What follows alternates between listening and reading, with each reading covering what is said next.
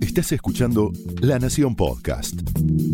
A continuación, Sola Maya te cuenta las historias más espeluznantes de ladrones y asesinos argentinos en Crónicas del Crimen.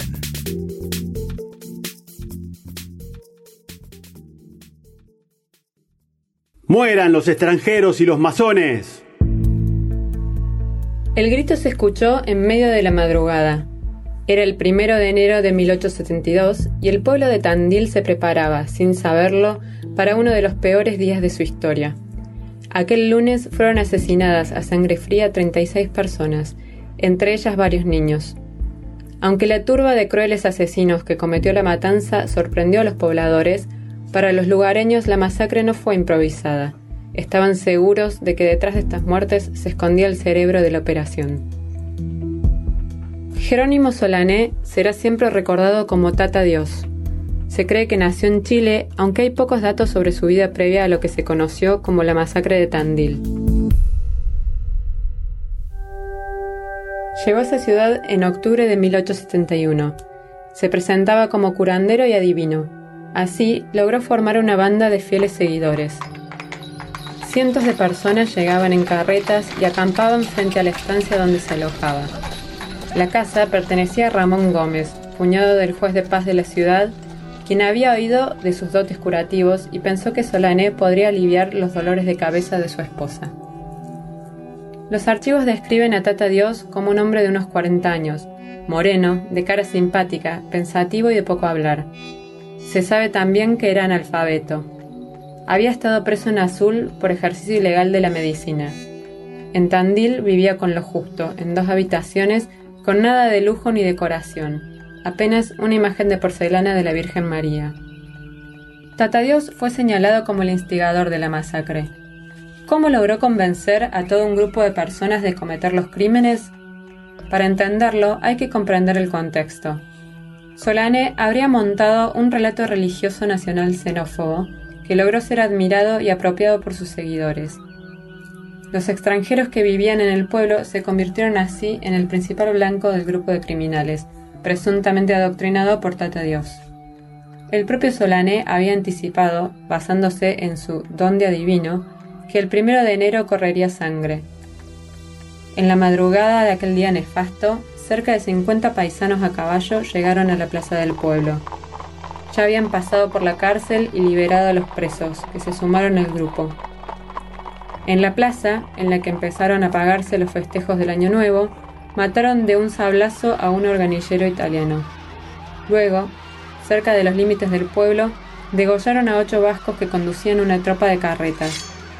Después ingresaron a la casa de un vecino llamado Guillermo Thompson.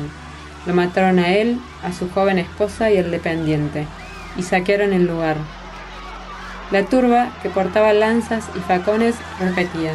¡Mueran los extranjeros y los masones! La masacre no terminó ahí. En la casa de otro vecino, llamado Juan Chapar, mataron a hombres, mujeres y niños.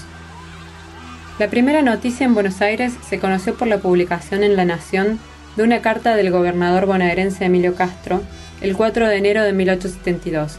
Allí solicitaba asistencia al ministro de Guerra y Marina, el coronel Martín de Gainza, además de informarle la situación.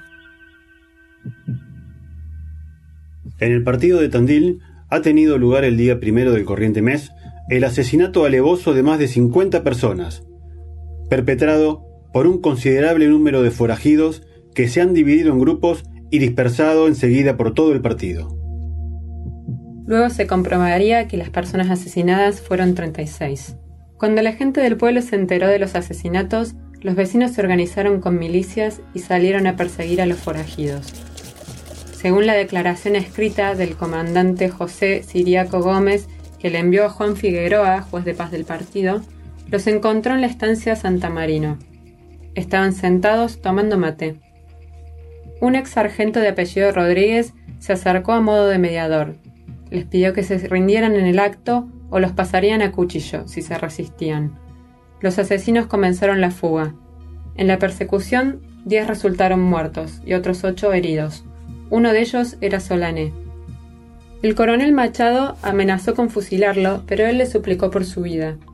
Fue encerrado con los otros detenidos y la cárcel quedó bajo la custodia de los vecinos.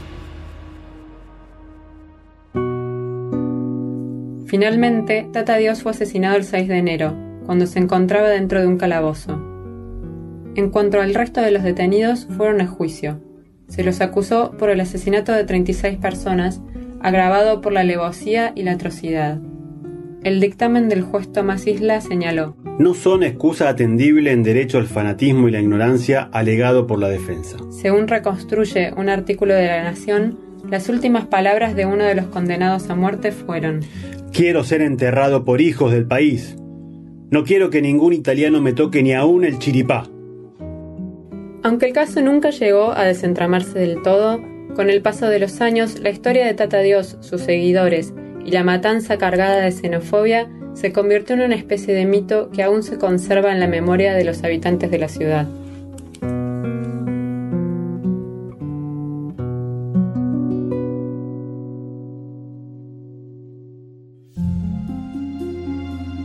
Es sabido que muchas veces la realidad supera la ficción, y el mundo del crimen es un gran ejemplo de esto.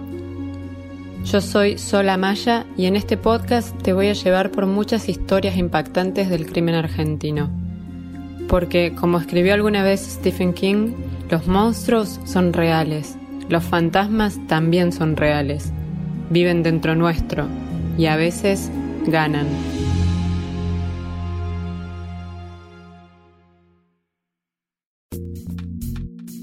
Esto fue Crónicas del Crimen, un podcast exclusivo de La Nación. Escucha todos los programas de La Nación Podcast en www.lanacion.com.ar. Suscríbete para no perderte ningún episodio. Estamos en Spotify, Apple Podcast, Google Podcast y en tu reproductor de podcast favorito. Seguí escuchando La Nación Podcast.